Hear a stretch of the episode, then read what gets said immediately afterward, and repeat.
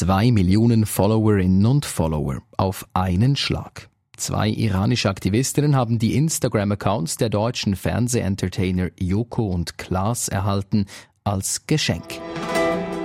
Die beiden Promis wollen so die Protestbewegung in Iran unterstützen. Aufmerksamkeit als Währung quasi. Aufmerksamkeit definiert unseren Wert in sozialen Medien, kann Missstände aufdecken, Verbrechen sichtbar machen, die Gesellschaft verändern. Wir fragen, bringt das wirklich etwas? Aufmerksamkeit alleine reicht auf keinen Fall, sagt unsere Expertin der heutigen Folge. Was es zusätzlich braucht und warum sie die Aktion trotzdem positiv bewertet, das gibt's jetzt bei uns. Schön seid ihr dabei. Ich bin Dominik Brandt.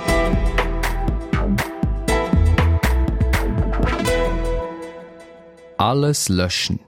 Joko Winterscheid und Klaas Häufer Umlauf haben ihre Instagram-Konten geleert. Alle Fotos, alle Videos, alles, was sie je gepostet haben, ist weg. Nur ihre Namen tragen die Accounts noch, damit sie von einer breiten Öffentlichkeit gefunden werden. Statt den beiden deutschen Fernsehgesichtern sehen die Followerinnen und Follower nun Videos von Protesten wütender Gegnerinnen und auch Gegner des iranischen Regimes. Die Aktivistinnen Sarah Ramani und Azam Jangravi haben das Ruder übernommen. I am Azam Jangravi, an Iranian women's rights activist. Starting today, I am going to use his account to talk about movement democracy and women's right in Iran that is happening these days. Die beiden Fernsehentertainer verschenken also ihre persönlichen Instagram-Konten. Was steckt dahinter? Was bringt das? Darüber habe ich mit Anita Godes gesprochen. Sie ist Professorin an der Hertie School in Berlin und forscht dort unter anderem in den Bereichen internationale Beziehungen und Technologie. Ist die Aktion von Joko und Klaas echtes Engagement oder doch eher ein PR-Gag? Ein Gag ist es nicht, aber es ist natürlich PR ähm, und gleichzeitig auch Engagement. Also man muss ganz klar sagen, die beiden haben sich jetzt nicht dafür entschieden, einfach ein Video zu drehen mit iranischen Frauenrechterinnen und dem Ganzen quasi drei Minuten Aufmerksamkeit zu geben, sondern sie haben sich dafür entschieden, wirklich was zu tun, was zumindest die Möglichkeit hat, langfristig ein Publikum in Deutschland für diese ganze Sache in Iran zu gewinnen. Und das ist schon was, was über einen, sage ich mal, PR-Stunt hinausgeht. Sie sprechen diese Langfristigkeit an. Jetzt sind das gut zwei Millionen Followerinnen und Follower, hauptsächlich natürlich im deutschsprachigen Raum. Bringen die denn Frauen in Iran irgendwas konkret? Vielleicht muss man dazu sagen, im Moment sind es zwei Millionen. Man kann auch nicht ganz absehen, ob das jetzt mehr oder weniger werden. Vielleicht schließen sich denen mehr an, weil die sich wirklich für, sag ich mal, diese Sache interessieren und auch dem dann folgen werden. Kann natürlich auch sein, dass Leute sagen, na ja, eigentlich wollte ich Joko und Klaas folgen, ähm, wirklich interessiert mich das nicht und dann werden das über Zeit weniger. Das kann man jetzt noch nicht ganz absehen. Aber potenziell hat es einen großen Einfluss ähm, oder kann einen großen Einfluss haben, weil diese Art von Protestbewegung, wie wir sie jetzt im Iran sehen, keine eindeutige Führungsstruktur hat. Und das ist ganz oft der Fall, wenn wir so revolutionäre Protestbewegungen in sehr autoritären Ländern sehen. Und in diesen Situationen ist es wirklich wichtig, quasi die Verbindung zu in, zum internationalen Publikum herzustellen, um diese Solidarität aufzubauen. Und das kann ganz schwer sein, das langfristig aufrechtzuerhalten. Also die Tatsache, dass wir jetzt nach vier Wochen immer noch über den Iran hören und sprechen, spricht schon für die Bewegung, dass es wirklich auch Leute im Ausland bewegt. Aber wenn jetzt zwei extrem prominente deutsche ähm, äh, Fernsehpersönlichkeiten sich quasi wirklich aktiv für diese Sache einsetzen, kann das natürlich auch auf jeden Fall nochmal die Aufmerksamkeit erhöhen. Und im Iran ist es eben noch mal dringlicher, diese internationale Aufmerksamkeit zu haben, weil das Regime ganz bewusst das Internet ausstellt und damit versucht, die Informationen, die nach außen gelangen, zu verlangsamen. Das bedeutet, die Bewegung ist komplett auf internationale Solidarität und Aufmerksamkeit angewiesen. Sie haben vorhin das Wort Führungsstruktur gebraucht, dass das dem Protest in Iran bisher etwas fehlt. Jetzt frage ich mich, wenn es da Millionen neue Follower gibt in Deutschland, Österreich, der Schweiz, bringt das dieser Führungsstruktur des Protests in Iran etwas? Nicht unbedingt. Und tatsächlich sind diese Protestbewegungen, die keine eindeutige Führungspersönlichkeit haben, oft effektiver, wenn wir von autokratischen Regimen sprechen. Weil Sie müssen sich vorstellen, Sie haben ein Regime, was aufs Tunlichste vermeiden möchte, dass diese Protestbewegung erfolgreich ist. Und es ist natürlich einfacher, diese Proteste zu unterdrücken, wenn man einzelne Führungspersönlichkeiten hat, die man sofort ähm, ähm, ins Gefängnis stecken kann zum Beispiel oder verschwinden lassen kann, wie wir es manchmal sagen. Das bedeutet, ähm, dass eine sogenannte weniger hierarchische Proteststruktur dazu führt, dass es viel schwieriger ist für das Regime wirklich gezielt das, die ganze Bewegung zu unterdrücken. Das heißt, sie muss sich nicht unbedingt verändern, einer der Nachteile ist aber, dass es schwierig ist, im Ausland quasi mit, mit einer geschlossenen Stimme zu sprechen. Deswegen ist das, was wir im Moment eigentlich beobachten, dass Leute sich quasi mit Frauen im Iran solidarisieren und auch viel Empathie herstellen, eigentlich was sehr Besonderes. Ist es PR? Ja, sagt die Expertin. Aber es kann eben auch tatsächlich etwas bringen und das unter Umständen sogar langfristig. Die Proteste in Iran, die längst über die Landesgrenzen hinaus für Schlagzeilen sorgen. Wo stehen wir? Machen wir kurz die Übersicht. Seit Wochen gibt es in Iran Proteste, von denen selbst langjährige Beobachterinnen und Beobachter sagen, eine solche Dimension ist neu. Auslöser war der Tod der jungen Mahsa Amini. Weil sie ihr Kopftuch nicht vorschriftsgemäß trug, war sie von der Sittenpolizei festgenommen worden. Sie starb in Haft. Seither gehen Massen von Menschen auf die Straßen, sprechen öffentlich von einer Diktatur und riskieren damit ihr Leben. Denn das Regime geht mit harter Hand gegen die Demonstrierenden vor, Menschen werden getötet. Ein weiteres Instrument der Regierung, sie kappt das Internet mit dem Ziel, die Organisation der Proteste schwerer zu machen. Zu diesem Thema empfehle ich euch die News Plus Folge vom 26. September. Da geht es um solche Internetsperren. Wie funktioniert das überhaupt und stimmt es, dass wir von hier aus den Menschen helfen könnten, die Sperre zu umgehen? Den Link zur Folge findet ihr in den Show Notes.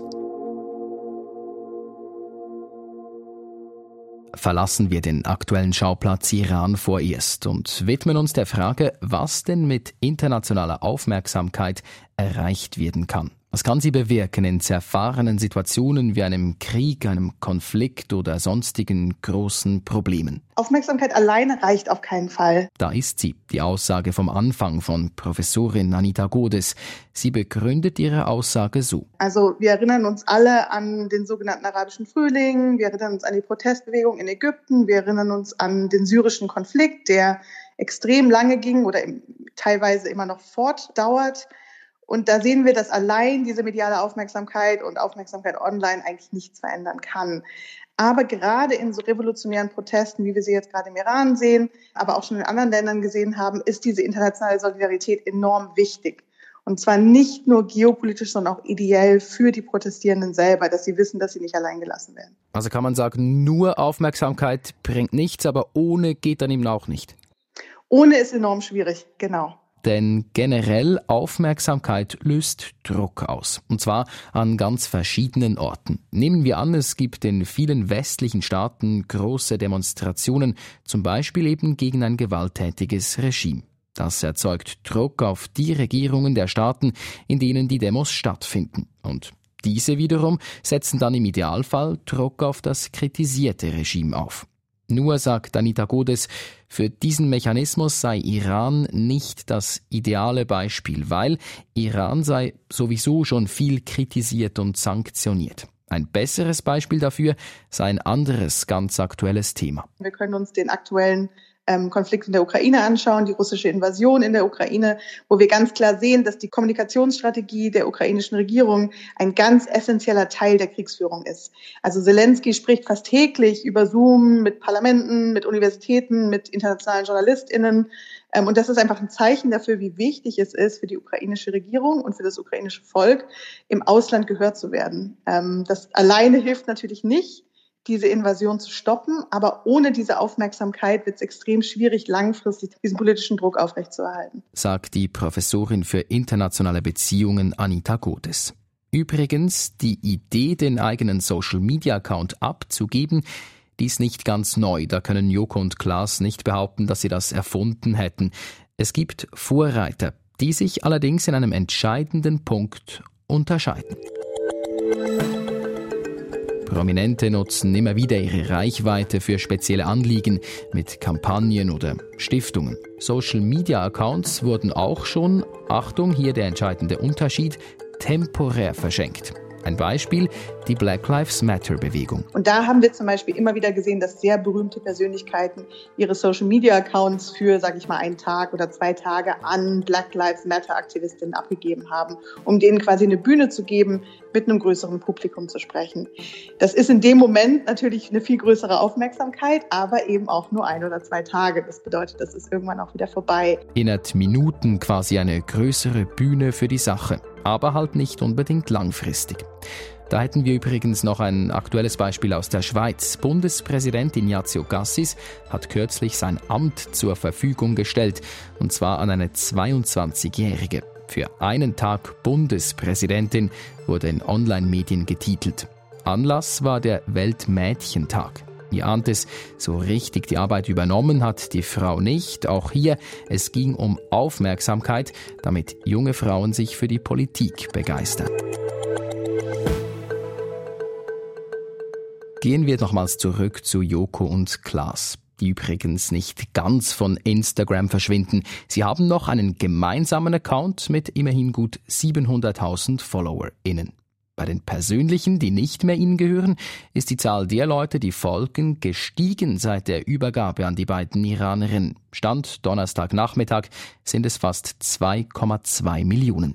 Geht das so weiter oder ist das nur eine kurzfristige Euphorie? Anita Godes.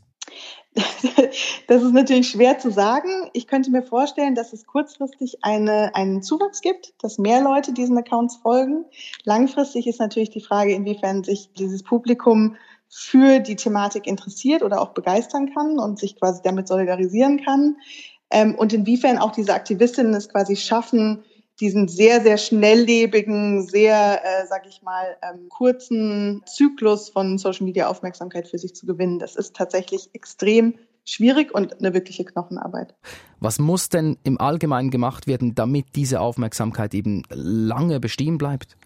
Das ist vor allem in Online-Szenarien, also wenn wir an Instagram zum Beispiel denken, extrem schwierig. Also wir sehen extrem selten, dass diese langfristige Aufmerksamkeit online wirklich zu erhalten ist. Der Nachrichtenzyklus ist extrem schnell.